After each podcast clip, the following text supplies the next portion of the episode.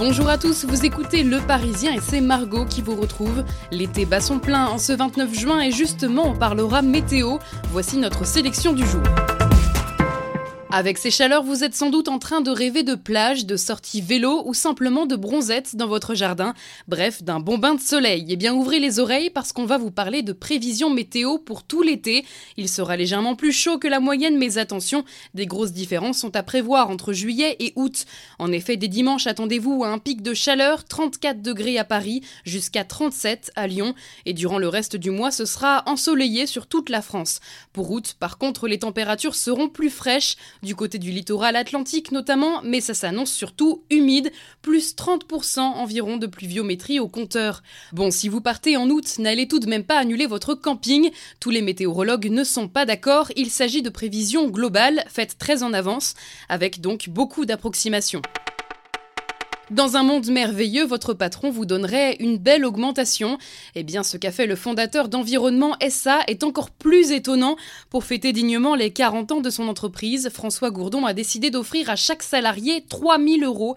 En fait, ce sont des actions que ce patron leur distribue, 40 actions gratuites par personne.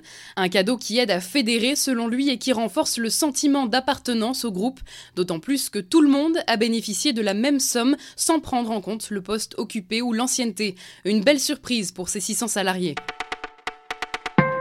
Demain, la France joue gros au mondial face aux Bleus, l'Argentine et avec eux Lionel Messi, qualifié de génie du football par beaucoup de ses compères.